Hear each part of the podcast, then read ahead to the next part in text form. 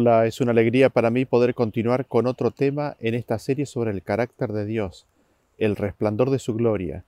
Y para poder continuar desarrollando este tema necesitamos entrar en algunos conceptos. Necesitamos desarrollar el concepto de la vida, necesitamos ver el concepto de la muerte y las implicancias que traen estos conceptos. Esto lo vamos a desarrollar en los próximos dos o tres siguientes temas. El primer versículo que me gustaría leer respecto de la vida del Padre es el que se encuentra en Deuteronomio capítulo 5, versículo 26 en adelante. Dice así, porque ¿qué es el hombre para que oiga la voz del Dios viviente que habla de en medio del fuego como nosotros la oímos y aún viva? ¿Qué es lo que notamos en este versículo? De que Dios es el Dios viviente, es el Dios que vive, es el que vive por sí mismo es el que tiene de nombre Yo soy, dando así a, dándonos a conocer así de que Él tiene vida en sí mismo, Él es la vida, Él tiene la vida, es inmortal, Él no puede morir.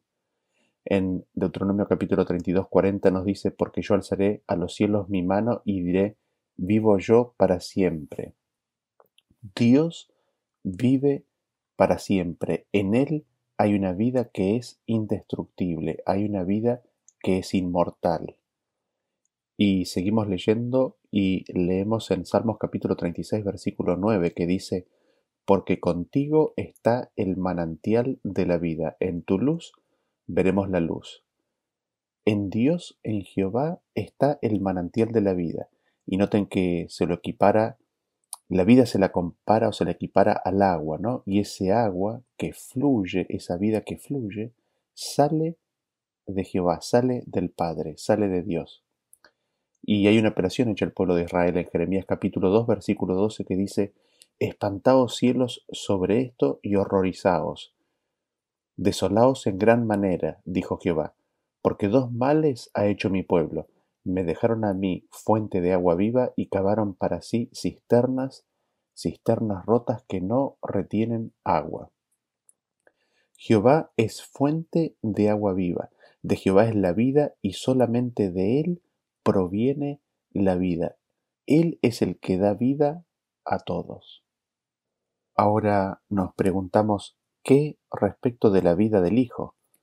Y leemos en Juan capítulo 5 versículo 26 que dice, porque como el Padre tiene vida en sí mismo, así también ha dado al Hijo el tener vida en sí mismo. Recién vimos que el Padre tiene vida en sí mismo, y ahora vemos que el Padre le ha dado al Hijo tener exactamente esa misma vida. La vida de Dios es la vida que el Hijo viene a tener, exactamente la misma. Entonces vemos que el Hijo ahora tiene vida en sí mismo. Es una vida original, no derivada. Es una vida que vive por sí misma. Y habiendo Cristo recibido esta vida, ahora le hemos hecho capítulo 3, versículo 15 y nos dice así, ¿no? Hablando de Jesús. Y matasteis al autor de la vida a quien Dios ha resucitado de los muertos, de lo cual nosotros somos testigos. Cristo es el autor de la vida. Él creó absolutamente todas las cosas y creó aquellas cosas que tienen vida. Todas las vidas que fueron creadas fueron creadas por Cristo. Y en Emías capítulo 9 versículo 6 dice, Tú solo eres Jehová, tú hiciste los cielos y los cielos de los cielos con todo su ejército, la tierra y todo lo que está en ella, los mares y todo lo que hay en ellos, y tú vivificas todas estas cosas y los ejércitos de los cielos te adoran. Es Dios el que vivifica absolutamente todas las cosas. Es el Padre quien por medio del Hijo le da vida a todas las cosas. Y respecto de la vida de Cristo, nosotros leemos en Hebreos capítulo 7, versículo 16, que nos dice así, hablando de Cristo en su ministerio sumo sacerdotal, no constituido conforme a la ley del mandamiento acerca de la descendencia, sino según el poder de una vida destructible Cristo fue constituido sumo sacerdote y fue constituido no en base a un mandamiento, sino fue constituido en base al poder de quien tiene una vida que es indestructible. Así vemos que la vida que Cristo posee es la vida de Dios, una vida inmortal, una vida que tiene vida en sí mismo. Y al respecto leemos en Juan capítulo 1, versículo 4 que dice que en él, en Cristo, estaba la vida, y la vida era la luz de los hombres. En Jesús estaba la vida, y esa vida, la vida de Jesús, era la luz de los hombres. Cristo y la vida de Cristo viene a ser luz para los hombres. Habiendo visto entonces que el Padre tiene vida en sí mismo, Él no muere y no puede morir, y de que en Él se halla el manantial, la fuente de la vida, y viendo que Cristo recibió exactamente la misma vida que el Padre tiene vida en sí mismo, y de que Cristo es el autor de la vida, y que por medio de Cristo Dios creó todas las cosas y todas las vidas, veamos ahora la constitución de la vida del ser humano cuando fue creada, cuando fue creado, en qué consiste en qué consiste específicamente la vida del ser humano, la vida del hombre sobre esta tierra. Para ello nos remontamos al principio y leemos en Génesis capítulo 2 a partir del versículo 7 en adelante. Dice así. Entonces Jehová Dios formó al hombre del polvo de la tierra y sopló en su nariz aliento de vida, y fue el hombre un ser viviente. Y Jehová Dios hizo nacer de la tierra todo árbol delicioso a la vista y bueno para comer, también el árbol de vida en medio del huerto, y el árbol de la ciencia del bien y del mal. ¿Qué es lo que notamos en estos versículos? De que Dios toma polvo, toma, toma tierra, toma polvo del, del suelo, forma la figura del hombre y luego sopla en su nariz algo que se llama aliento de vida. Y es en la unión de estos dos elementos, del polvo y del aliento de vida que Dios sopla, que el hombre viene a ser un ser viviente. Viene a ser, como dice en el original, una vida que vive. Viene a, ser un, un ser viviente, viene a ser un alma viviente. Y habiendo notado esto respecto de la constitución del hombre, lo otro que notamos es de que Dios pone en el huerto un árbol de la vida. El hombre habría de servirse de ese árbol para continuar con su existencia. Nosotros al respecto encontramos otro versículo que nos describe este proceso en Job capítulo 33 versículo 4 cuando dice, El Espíritu de Dios me hizo y el soplo del Omnipotente me dio vida. Es el soplo, el hálito del Omnipotente de Dios el que le dio vida al ser humano y que nos da vida a nosotros. Y respecto de en qué constituye o en cómo se manifiesta esa vida del hombre, leemos en Génesis capítulo 9, versículo 4 que dice, pero carne con su vida, que es su sangre, no comerás. Lo que notamos en este versículo, que se encuentra en otros versículos de las Escrituras, es de que la vida del hombre está en su sangre y que la vida de la carne está en la sangre que está en esa carne.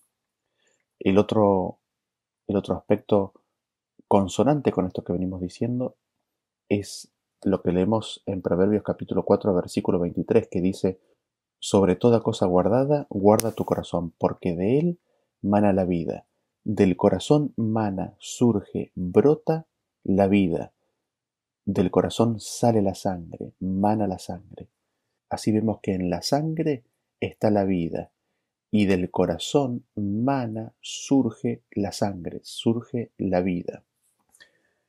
El siguiente versículo que me gustaría leer es el que se encuentra en Job capítulo 7 versículo 7 que dice, Acuérdate que mi vida es un soplo y que mis ojos no volverán a ver el bien. La vida es un soplo, es un hálito, es un espíritu, como también puede ser traducido, traducida esa palabra soplo. En Génesis capítulo 6 versículo 17 dice, y aquí yo traigo un diluvio de aguas sobre la tierra para destruir toda carne en que haya espíritu de vida debajo del cielo. Todo lo que hay en la tierra morirá. Así vemos que en la carne, en, en, en los seres vivos, la, hay un espíritu de vida. Hay un espíritu de vida que está en ellos que los, los tiene vivos, ¿no? Y, y quizás resumiendo un poco lo que venimos diciendo Respecto de la creación del hombre, su constitución y en qué constituye su vida, vemos que la vida del hombre fue hecha la vida del hombre consiste en que Dios hizo del polvo de la tierra una figura, sopló el hálito de vida y el hombre vino a ser un ser que vive, un ser viviente, una vida viviente. Y la vida del hombre está en la sangre, que fluye, que emana del corazón y está en su respiración. Cuando no hay respiración y cuando no hay sangre fluyendo del corazón, allí es cuando no hay vida.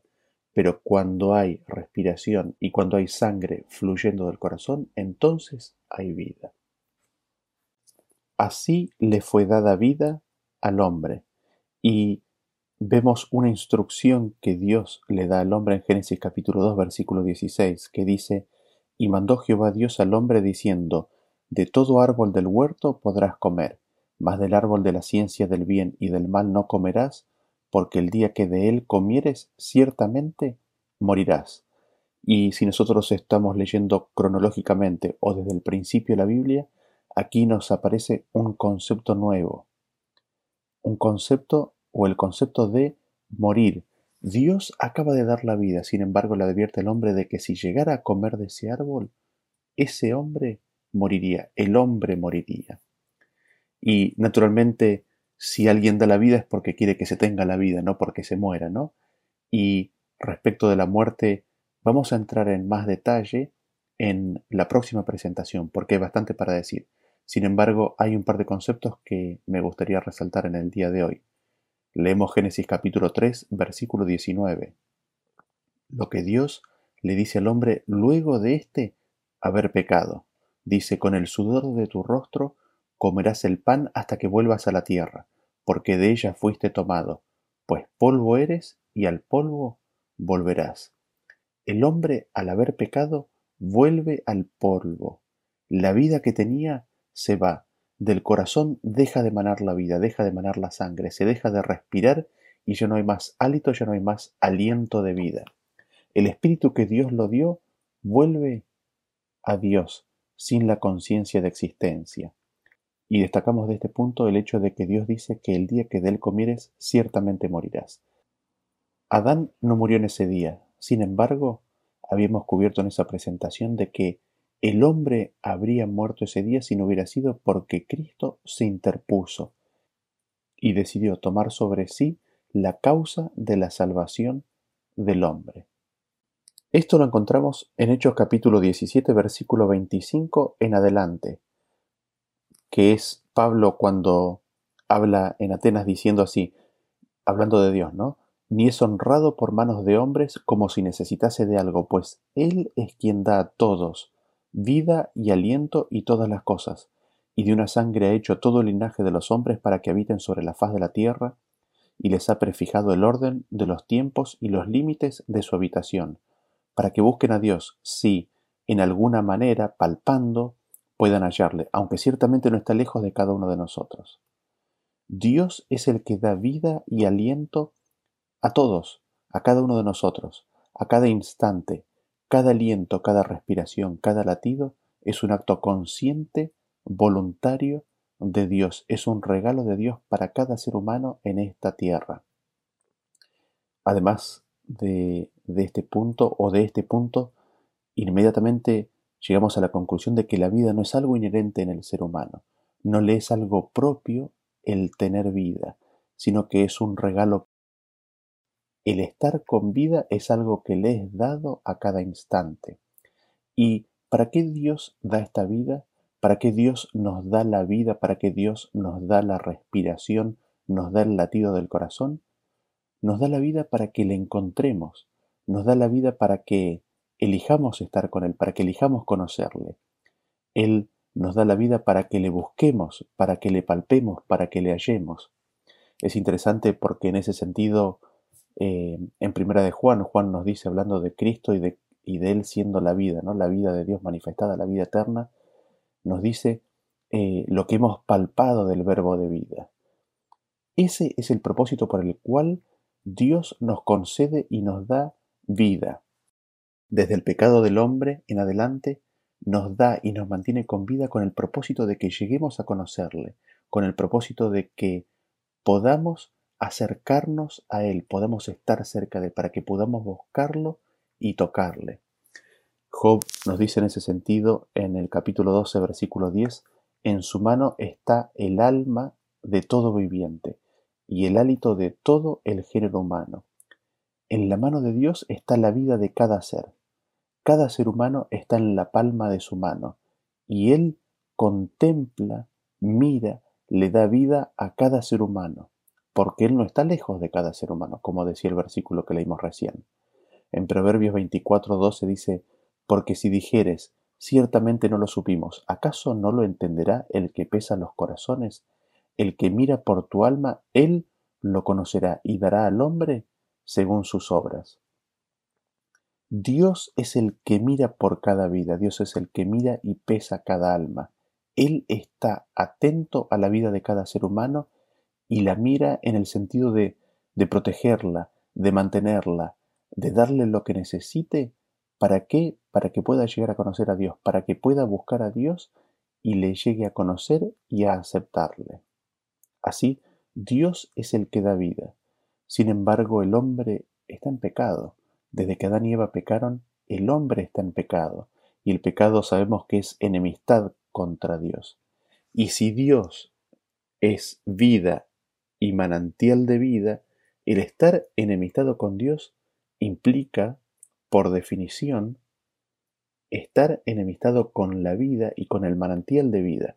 Es estar en una posición que es opuesta a la vida. Es estar amistado, es buscar y anhelar y desear la muerte. En ese sentido, el hombre en realidad está muerto, aunque haya respiración y el corazón bombee sangre. Sin embargo, Dios da vida y aliento para que se lo encuentre, para que se lo conozca y para que se lo quiera elegir. Y nos preguntamos, ¿qué es lo que le hace el pecado al hombre? ¿Qué es lo que le hizo a Adán y Eva haber pecado? ¿Qué es lo que nos hace a nosotros el pecado? Vamos al respecto a leer Salmos 41.4. Nos dice así, yo dije Jehová, ten misericordia de mí, sana mi alma porque contra ti he pecado. La vida es herida, es lastimada cuando el hombre peca. Y vemos que el pedido del hombre tendría que ser de que Dios nos, nos cure, de que Dios nos sane de la herida que provoca el pecado. Es interesante porque en ese sentido nosotros tenemos una constitución física, tenemos un cuerpo y somos en general bastante conscientes de lo que causa, lo que causa daño a este cuerpo. Y sabemos que el fuego puede, puede lastimar al cuerpo, sabemos que objetos punzantes o cortantes pueden lastimar al cuerpo y somos cuidadosos al respecto. Sin embargo, aquí vemos que el hombre no solamente es cuerpo, sino que es un ser espiritual, y ese ser espiritual puede ser dañado, puede ser lastimado, o es lastimado, es dañado por el pecado. Cuando el ser humano peca, está dañando la constitución espiritual de la vida del ser. Y leemos en, en 1 de Pedro capítulo 2 versículo 11 que nos dice, Amados, yo os ruego como extranjeros y peregrinos que os abstengáis de los deseos carnales que batallan contra el alma. El ser humano en su constitución pecadora tiene deseos carnales, y esos deseos carnales, ¿qué es lo que hacen? Tienen una lucha encarnizada. ¿Contra qué? ¿Contra quién? Contra nosotros mismos, contra nuestra propia vida, contra nuestra propia alma. ¿Por qué? Porque esos deseos carnales hieren y lastiman de muerte al alma. Estos deseos carnales que moran en nosotros tienen una guerra contra la vida. Y así vemos que cada ser tiene una batalla que se desata en la vida propia del ser y es librada por sus propios deseos carnales y que atentan contra su propia vida. Leemos al respecto en Jeremías capítulo 44 versículo 7 en adelante que dice, Ahora pues así ha dicho Jehová de los ejércitos, Dios de Israel, ¿Por qué hacéis tan grande mal contra vosotros mismos, para ser destruidos, el hombre y la mujer, el muchacho y el niño de pecho del medio de Judá, sin que os quede remanente alguno? Dios le hace una apelación al pueblo de Israel y les pregunta, ¿por qué se hacen un mal tan grande? ¿Por qué se destruyen a sí mismos? La maldad, el pecado, la rebelión causa un gran mal, causa un daño terrible contra el ser, contra la vida misma de la persona. Le causa la destrucción. En Habacuc capítulo 2 versículo 9 leemos que dice, hay del que codicia injusta ganancia para su casa, para poner en alto su nido, para escaparse del poder del mal. Tomaste consejo vergonzoso para tu casa, asolaste muchos pueblos, y has pecado contra tu vida, contra tu vida. Así vemos que el pecado, cuando, cuando viene a ser, cuando es engendrado, en sí mismo es un pecado contra la vida propia. Atenta contra la vida propia del ser el haber pecado. Y nosotros encontramos una, una descripción de lo que le sucedió al hombre a partir de Adán y Eva y de lo que nos sucede a todos nosotros. En Salmos 143.3 nos dice, porque ha perseguido el enemigo mi alma, mi vida, ¿no? Ha postrado en tierra mi vida, me ha hecho habitar en tinieblas como los ya muertos. El enemigo es Satanás, es él quien persigue nuestras almas, nuestras vidas, como león rugiente. Y es por medio del pecado, es por medio del pecado que le hizo cometer a Adán y Eva, y es por, el, por medio del pecado que nos hace cometer a nosotros, que no, nos postra en tierra y ha hecho que nuestra vida sea en tinieblas como si ya estuviéramos muertos. Eh, estando en pecado, estamos como muertos a pesar de que el corazón late y haya respiración. Y leemos en Ezequiel capítulo 7, versículo 13, que nos dice, porque el que vende no volverá a lo vendido, aunque queden vivos, porque la visión sobre toda la multitud no se revocará, y a causa de su iniquidad ninguno podrá amparar su vida. Aquí vemos que por causa de la iniquidad nadie puede amparar, nadie puede proteger, Nadie puede salvar, nadie puede retener su propia vida. El hombre al pecar se daña a sí mismo, atenta contra su propia vida, peca contra su propia vida, porque el hombre que pecare no puede permanecer ante Dios. Le es imposible. Y al respecto recordamos los temas que hemos visto y en particular el, tema titulado El rostro de Dios, en el cual eh, el contemplar la gloria de Dios, el contemplar su benignidad, el contemplar su misericordia, hace que el hombre pecador muera. El hombre no puede permanecer en pie ante Dios por causa del pecado que mora en sí. Por eso Salmos 89, 48 se pregunta, ¿qué hombre vivirá y no verá muerte? ¿Librará su vida del poder del Seol? El hombre que ha pecado le es imposible librar su vida de la muerte. No hay hombre, nada hay que el hombre pueda hacer o entregar que saque el pecado que está en su alma. No hay hombre que viva y no muera. No hay hombre que pueda librar su vida de la muerte. Le es imposible al hombre librarse de la muerte por sí mismo. No hay nada que el hombre pueda hacer o que pueda entregar para sacar a su alma del hoyo en el cual se encuentra. Le es imposible al hombre librarse a sí mismo de su condición. No hay nada que pueda sacar el pecado de su alma, que esté a su alcance directo de la mano.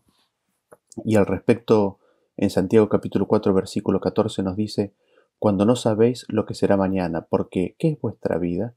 Ciertamente es neblina que se aparece por un poco de tiempo y luego se desvanece. La vida actual es como una neblina, aparece por un poquito de tiempo y luego desaparece. Esta vida actual no es vida porque desaparece, porque deja de ser. Esta vida es una vida que se nos da para que busquemos y conozcamos a Dios. Dios nos da esta respiración, Dios nos da este latido, Dios nos da esta vida actual, temporal, para que podamos llegar a conocerle, elegirle aceptarle y ser uno con Él. Esta vida que no es vida es para que lleguemos a la vida, para que lleguemos a la vida eterna. Esta vida es el canal, es el medio, es el tiempo que se nos da para que elijamos esa vida que permanece. Y nos preguntamos, ¿no? ¿Cómo, cómo es esto? En Jeremías capítulo 21, versículo 8 dice, Y a este pueblo dirás, así ha dicho Jehová, he aquí pongo delante de vosotros camino de vida y camino de muerte. El hombre está, por sus pecados, como si estuviera muerto. Recordamos el versículo de Salmos que nos decía que, que nos ha puesto como muertos, ¿no? Y ahora Dios lo que hace es pone enemistad en el hombre y le señala el camino de vida. Al poner enemistad y señalarle el camino de vida, le da una opción para elegir el bien y le señala que eligiendo él puede tener vida o puede tener muerte. Él le señala los dos caminos que tiene el hombre por delante. Hay camino de muerte, hay camino de vida. Y nosotros leemos bien claramente cómo Dios le, le señala esto al pueblo de Israel y nos señala a nosotros en Deuteronomio capítulo 30, a partir del versículo 15 en adelante. Dice así, mira, yo he puesto delante de ti hoy la vida y el bien, la muerte y el mal, porque yo te mando hoy que ames a Jehová tu Dios, que andes en sus caminos y guardes sus mandamientos, sus estatutos y sus decretos, para que vivas y seas multiplicado y Jehová tu Dios te bendiga en la tierra a la cual entras para tomar posesión de ella. Mas si tu corazón se apartare y no oyeres y te dejares extraviar, y te inclinares a dioses ajenos y les sirvieres, yo os protesto hoy que de cierto pereceréis. No prolongaréis vuestros días sobre la tierra donde vais, pasando el Jordán para entrar en posesión de ella. A los cielos y a la tierra llamo por testigos hoy contra vosotros, que os he puesto delante la vida y la muerte, la bendición y la maldición. Escoge pues la vida para que vivas tú y tu descendencia, amando a Jehová tu Dios, atendiendo a su voz y siguiéndole a Él, porque Él es vida para ti y prolongación de tus días, a fin de que habites sobre la tierra que, que juró Jehová a tus padres, Abraham, Isaac y Jacob, que les había de dar. Noten ustedes que en este versículo nos deja bien en claro, Dios pone, delimita y señala y declara claramente que delante del hombre está la vida y el bien, por un lado, y la muerte y el mal, por el otro lado. Están en contraposición uno del otro. Si se elige uno, no se puede elegir el otro, y si se elige el otro, no se puede tener el uno. Uno es opuesto al otro. La vida es bendición, es el bien. La muerte es el mal, la maldición. La vida es la prolongación de días, con lo cual la muerte es la no prolongación de días. Y vemos que el hombre en sus pecados está muerto, el hombre en sus pecados está en el hoyo de la muerte. Sin embargo, tiene vida, Dios le da vida, le da el latido del corazón, le da la respiración, le da vida para qué? Para que le elija, esta vida que recibe es como una neblina, es algo que permanece por poco tiempo y luego desaparece.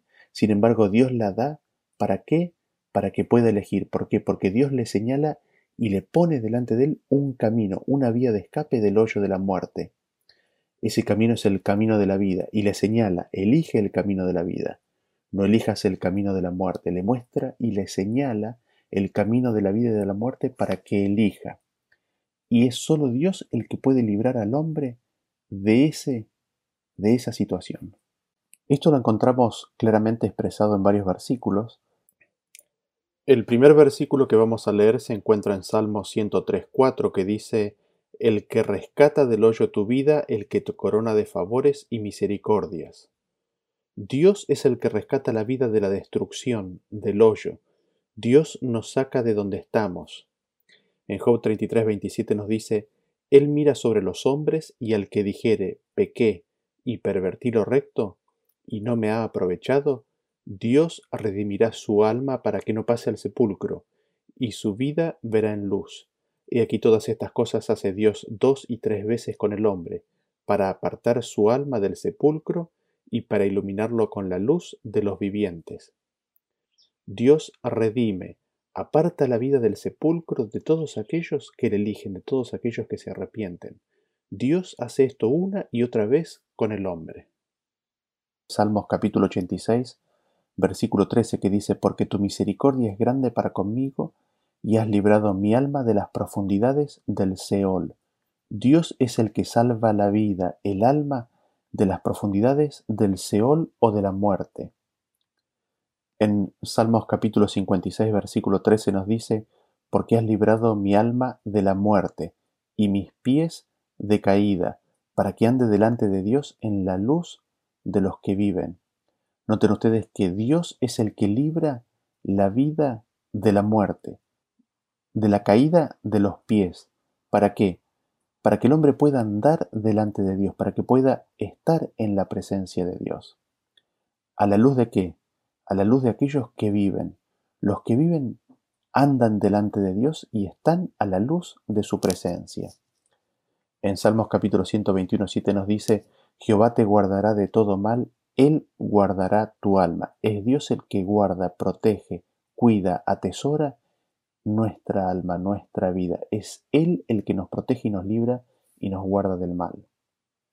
En Salmos 49, a partir del versículo 6, nos dice así, Los que confían en sus bienes y de la muchedumbre de sus riquezas se jactan. Ninguno de ellos podrá en manera alguna redimir al hermano, ni dar a Dios su rescate, porque la redención de su vida es de gran precio, y no se logrará jamás, para que viva en adelante para siempre y nunca vea corrupción. Salto al 15.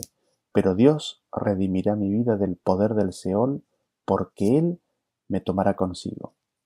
Hay varias cosas que me gustaría destacar de este versículo.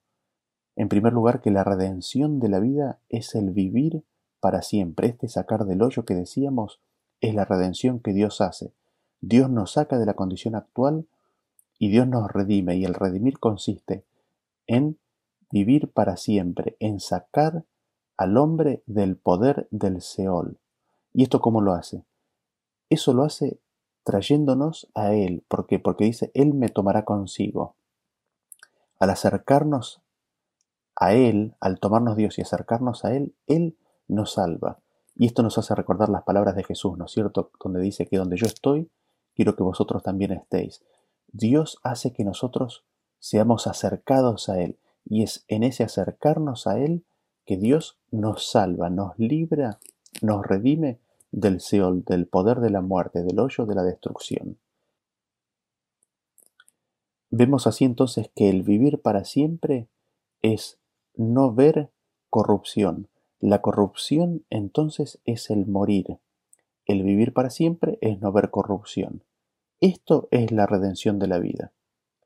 Lo otro que notamos en este versículo es que la redención de la vida es de gran precio, que está fuera del hombre el alcanzarlo o el obtenerlo, sino fuera porque Dios se lo da en el contexto, ¿no? No se logrará jamás si es que no se toma y se recibe el medio que Dios da para obtener esa redención. Y como veremos un poquito más adelante, en este tema y en los próximos, es de que esta redención viene a un costo, a un precio que Cristo, el Hijo de Dios, da. Es al precio o al costo de la vida de Cristo. Y Dios básicamente nos redime porque nos toma con Él, nos trae o nos lleva a sí mismo. Em, y es interesante porque volvemos al concepto anterior que habíamos mencionado el hombre, al haber pecado, no puede vivir delante de la presencia de Dios. Para poder restaurar al hombre del daño que el pecado le, ha hecho al ser, al ser espiritual, Dios nos trae a sí mismo por medio de Cristo. Por medio de la vida de Cristo nos limpia, nos purifica, nos trae a sí mismo y así nos saca del hoyo de la corrupción, nos saca de la muerte y nos trae a su reino de vida y luz. Aquí nos es útil recordar el modelo divino, ¿no es cierto? El Padre es la fuente, el origen de todas las cosas y las hace por medio de su Hijo, por medio de Cristo. Y Dios creó al hombre por medio de su Hijo, Dios le dio vida al hombre por medio de su Hijo. Ahora Dios rescata al mundo por medio de su Hijo. El versículo nos dice que nadie viene al Padre si no es por medio de Cristo. Así, esta vida temporal, de la misma forma, esta vida temporal que se nos es dada para que busquemos, conozcamos y seamos tomados a la presencia de Dios, viene a ser el camino para que elijamos la vida. Esta vida que es como una neblina que permanece por, poco tiempo y que después desaparece, es el tiempo, es el camino que se nos ha dado para llegar a la vida, a la vida eterna. Y Cristo se interpone para salvar al hombre. Dios salva al hombre por medio de Cristo. Y esto lo encontramos en Juan capítulo 17, versículo 2, que nos dice, como le has dado potestad sobre toda carne para que dé vida eterna a todos los que le diste. Cristo recibió del Padre el poder, la autoridad para dar vida eterna a todos aquellos a quienes el Padre envía al Hijo. Y en Proverbios capítulo 8, 35 nos dice, porque el que me halla, hallará la vida y alcanzará el favor de Jehová. Recordamos que el capítulo 8 de Proverbios trata acerca de la sabiduría y nos presenta a Cristo como siendo la sabiduría de Dios. El que haya a Cristo, el que haya la sabiduría, hallará la vida. Y hablando de la sabiduría, en Proverbios 3:18 nos dice, ella es árbol de vida a los que de ella echan mano, y bienaventurados son los que la retienen. Así Cristo, la sabiduría de Dios, viene a ser un árbol de vida a los que echan mano de ella. Notamos esto que es interesante. Este pequeño tiempo de vida que nos es dado para que conozcamos a Dios, esta vida temporal que nos es dada, que es como una neblina, porque desaparece pronto, tiene en medio de nosotros un árbol de la vida. Este árbol de la vida es Cristo mismo, es la sabiduría de Dios.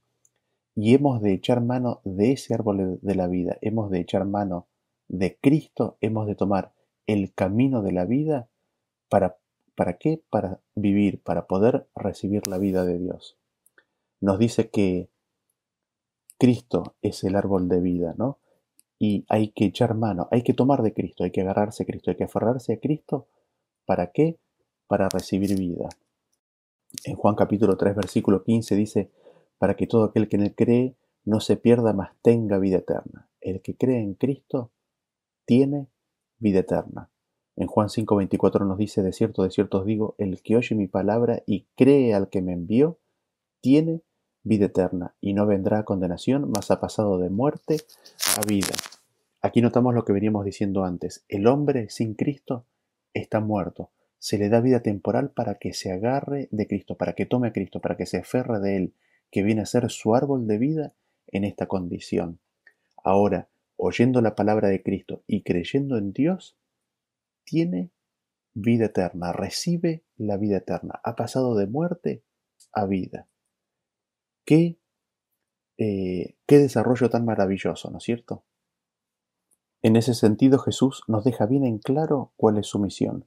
En Juan capítulo 10, versículo 10 dice, el ladrón no viene sino para hurtar y matar y destruir. Yo he venido para que tengan vida y para que la tengan en abundancia. Así es como Cristo viene a ser árbol de vida plantado en medio de esta corta vida que cada uno de nosotros tenemos. Cristo venido. ¿Para qué ha venido Cristo? Para que tengamos vida y para que la tengamos en abundancia. Y esto está en contraposición con el ladrón que viene para matar, destruir y robar. Cristo, la misión de Cristo y la razón por la cual Cristo nos es dado es para que tengamos vida, para darnos vida. En Juan capítulo 10, versículo 28 dice, hablando de las ovejas, ¿no? Que oyen la voz de Cristo. Y yo les doy vida eterna y no perecerán jamás, ni nadie las arrebatará de mi mano. Cristo es el que da vida eterna. Nadie las puede arrebatar de su mano. Y noten lo que, lo que dice, ¿no? Aquellos que están en las manos de Cristo, aquellos que oyen la voz del pastor, reciben la vida eterna y no perecerán jamás. Este es un punto importante que exploraremos en más detalle en los próximos temas. En Juan capítulo 11, versículo 25 nos dice, le dijo Jesús, yo soy la resurrección y la vida. El que cree en mí, aunque esté muerto, vivirá. Cristo es la vida misma. Cristo es la resurrección del hombre. Cristo viene a ser la vida del hombre. El que crea en Cristo, aunque esté muerto, resucitará.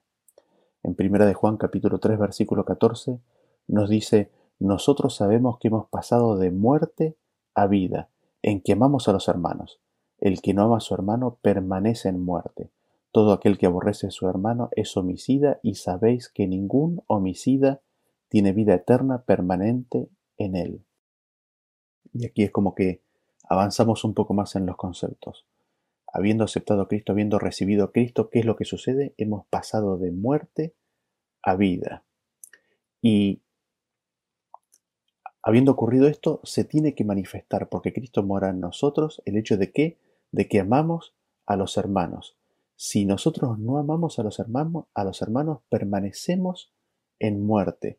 En ese sentido, nos dice de que si alguien ha cometido homicidio, si alguien ha matado a alguien, permanece en muerte. La vida eterna no permanece en, en él. Cristo no permanece en él. Así vemos que la condición original en la cual nosotros nos encontramos en pecado en este mundo es de muerte y aceptando a Cristo es como pasamos a vida. Y habiendo recibido a Cristo, habiendo recibido el amor de Cristo, amando a Dios, manifestamos eso en amor a los hermanos. Los seis mandamientos, la segunda tabla de los diez mandamientos viene a ser una manifestación de que se ha aceptado a Cristo. Leemos en Colosenses capítulo 3, del versículo 1 en adelante, que dice, si pues habéis resucitado con Cristo, buscad las cosas de arriba, donde Cristo está sentado a la diestra de Dios. Poned la mira en las cosas de arriba, no en las de la tierra, porque habéis muerto, y vuestra vida está escondida con Cristo en Dios. Cuando Cristo vuestra vida se manifieste, entonces vosotros también seréis manifestados con Él en gloria. Al aceptar a Cristo, uno es resucitado, pasa de muerte a vida, recibe una vida nueva. Estando muerto, uno recibe la vida de Cristo. Y ahora la vida está escondida en Cristo. Y Cristo viene a ser nuestra vida. Y nos preguntamos, ¿no? ¿Cómo es esto? ¿Cómo, ¿Cómo es que ocurre esto? ¿Cómo es que Cristo nos salva al darnos su vida? ¿Cómo es que ocurre este proceso de sacarnos del hoyo en el cual estamos para traernos a la vida de Dios? ¿Cómo es que Cristo hace esta obra? ¿Cómo es que Dios nos rescata, nos redime, nos da vida eterna al acercarnos a Él? Lo leemos en primer lugar en Isaías capítulo 55, versículo 3. Dice, Inclinad vuestro oído y venid a mí, oíd y vivirá vuestra alma y haré con vosotros pacto eterno, las misericordias firmes a David. Noten ustedes, aquí tenemos los principios del pacto eterno. Oíd y vivirá vuestra alma. Oyendo la voz de Dios se, se recibe vida. Oyendo la voz de Dios y atesorando la palabra, se recibe vida en nuestra alma. El oír a Cristo, el oír sus palabras, nos traen vida. Y al respecto no podemos dejar de recordar, ¿no es cierto? No solo de pan vivir el hombre, sino de toda palabra que sale de la boca de Dios. En Santiago capítulo 1, 21 dice, por lo cual desechando toda inmundicia y abundancia de malicia, recibid con mansedumbre la palabra implantada, la cual puede salvar vuestras almas. Es la palabra de Dios, es el oír, recibir y atesorar y dejar que la palabra sea implantada en nuestros corazones lo que salva al hombre es lo que salva nuestras vidas. Hechos capítulo 11, 18 nos dice, entonces, oídos estas cosas, callaron y glorificaron a Dios diciendo, de manera que también a los gentiles ha dado Dios arrepentimiento para vida. A los gentiles, a los que están muertos, todos hemos estado en estado de gentiles en cierto momento, a los que hemos estado muertos en nuestros pecados, Dios les da el arrepentimiento para que vengan a vida. Dios da el arrepentimiento que es para vida. Se entra en la vida por medio del arrepentimiento que Dios da. En ese sentido vemos que viene la palabra de Dios, nos muestra nuestra condición pecaminosa y con esa palabra viene el ofrecimiento del perdón y el arrepentimiento. ¿Para qué? Para que lo agarremos, lo tomemos y lo atesoremos en nuestro corazón. Y recibiendo el arrepentimiento que Dios nos da, entramos en la vida. En Juan capítulo 12, 25 nos dice, el que ama su vida, la perderá, y el que aborrece su vida en este mundo para vida eterna, la guardará. Aquí vemos que cuando viene esa palabra de Dios que nos declara nuestra condición, que nos convence de pecado, viene con ella la convicción de ese pecado y que nos, nos detalla, nos muestra, nos revela nuestra condición y nos trae ese aborrecimiento a esta vida en este mundo. Y así es como el que aborrece su vida en este mundo, la guardará para vida eterna, sacándonos esta vida cargada de pecado y aborreciendo esa vida sin la justicia de Dios, que recibimos el arrepentimiento de Dios y entramos en la vida de Dios. Esta vida de pecado sin la justicia de Dios ha de ser aborrecida. Esto solo es posible dándonos Dios el arrepentimiento. Y seguimos leyendo ahora en Isaías capítulo 38 versículo 16 que nos dice, Oh Señor, por todas estas cosas los hombres vivirán, y en todas ellas está la vida de mi espíritu, pues tú me restablecerás y harás que viva. Y aquí amargura grande me sobrevino en la paz, mas a ti agradó librar mi vida del hoyo de la corrupción, del hoyo de corrupción, porque echaste tras tus espaldas todos mis pecados. Leyendo el contexto vemos que por la humildad el hombre vivirá. En todas las cosas anteriores mencionadas en el contexto está la vida del Espíritu. Dios es el que hace o el que da el restablecimiento y hace que el hombre viva. Es Dios el que libra la vida del hoyo o de la destrucción.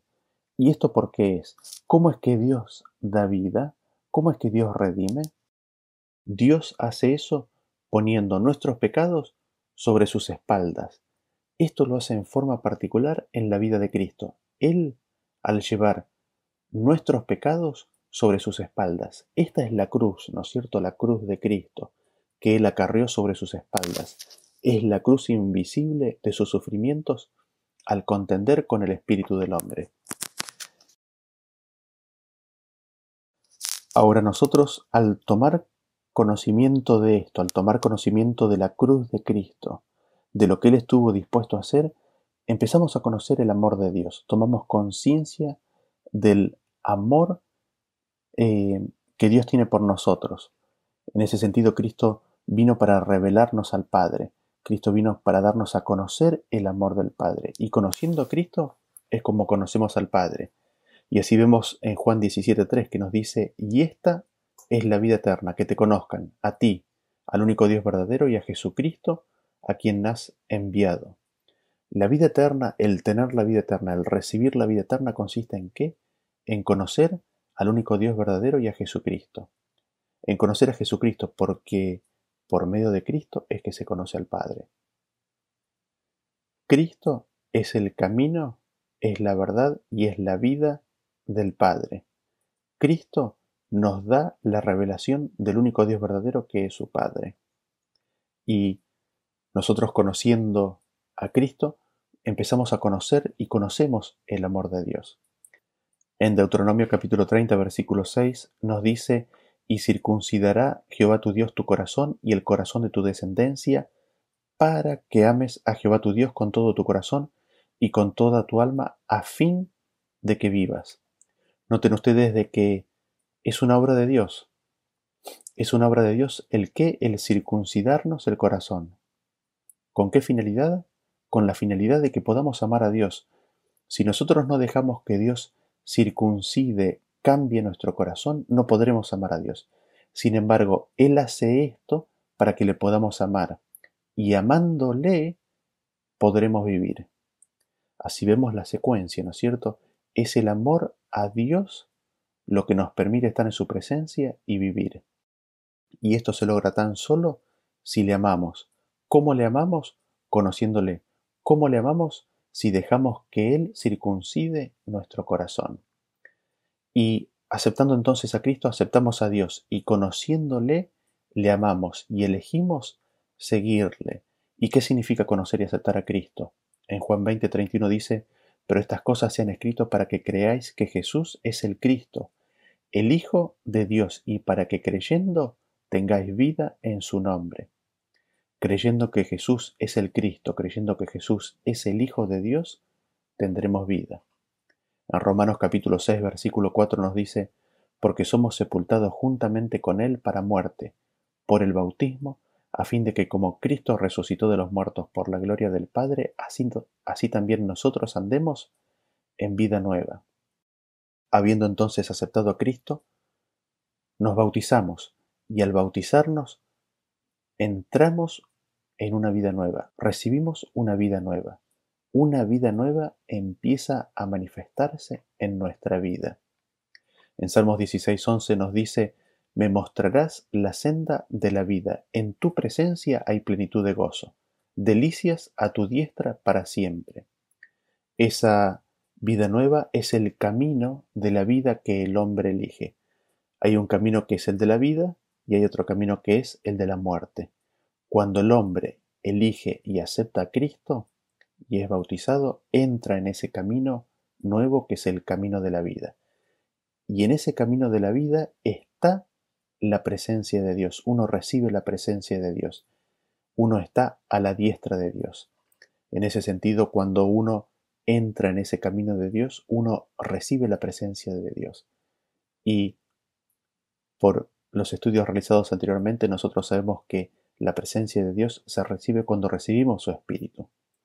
En 1 de Pedro capítulo 1, 22 nos dice, habiendo purificado vuestras almas por la obediencia a la verdad, mediante el Espíritu, por el amor fraternal no fingido, amaos unos a otros entrañablemente de puro corazón.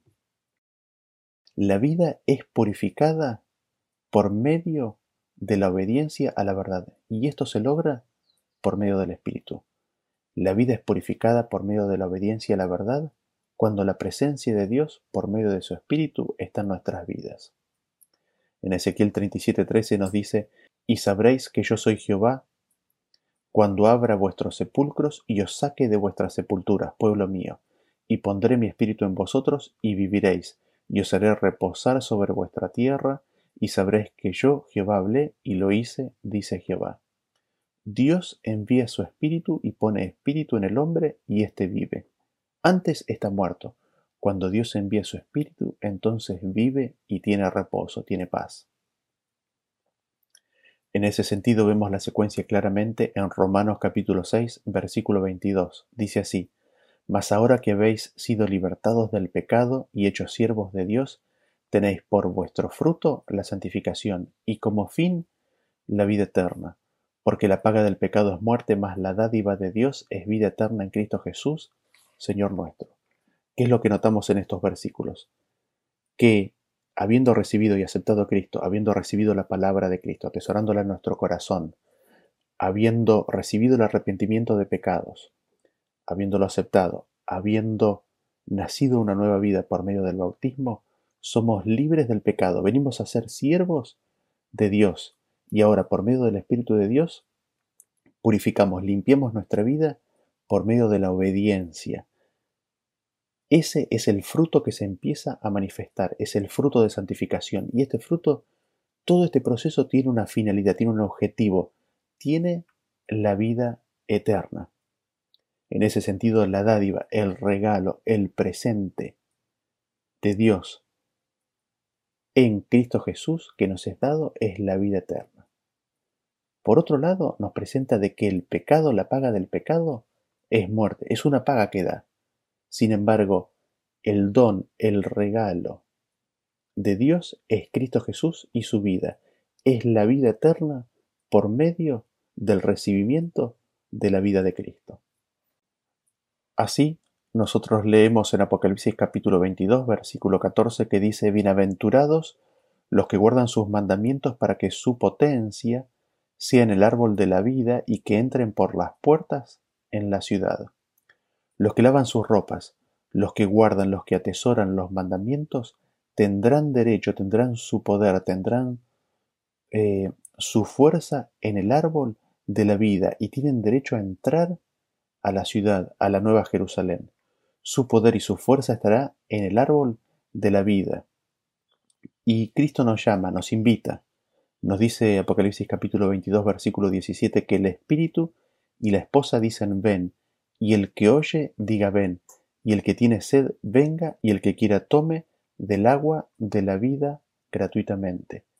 Cristo, el Espíritu de Dios, la Iglesia, llama y nos dice ven, ven y toma del agua de la vida. Cristo nos está ofreciendo en esta vida corta que tenemos, que es como una niebla, el agua de la vida eterna.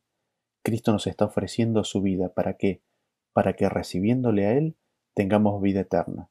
Es mi deseo, mi anhelo, de que aceptemos esta invitación, de que tomemos y recibamos esa vida, que es vida para siempre, que es vida eterna. Que Dios los bendiga y nos vemos en el próximo tema. Hasta luego.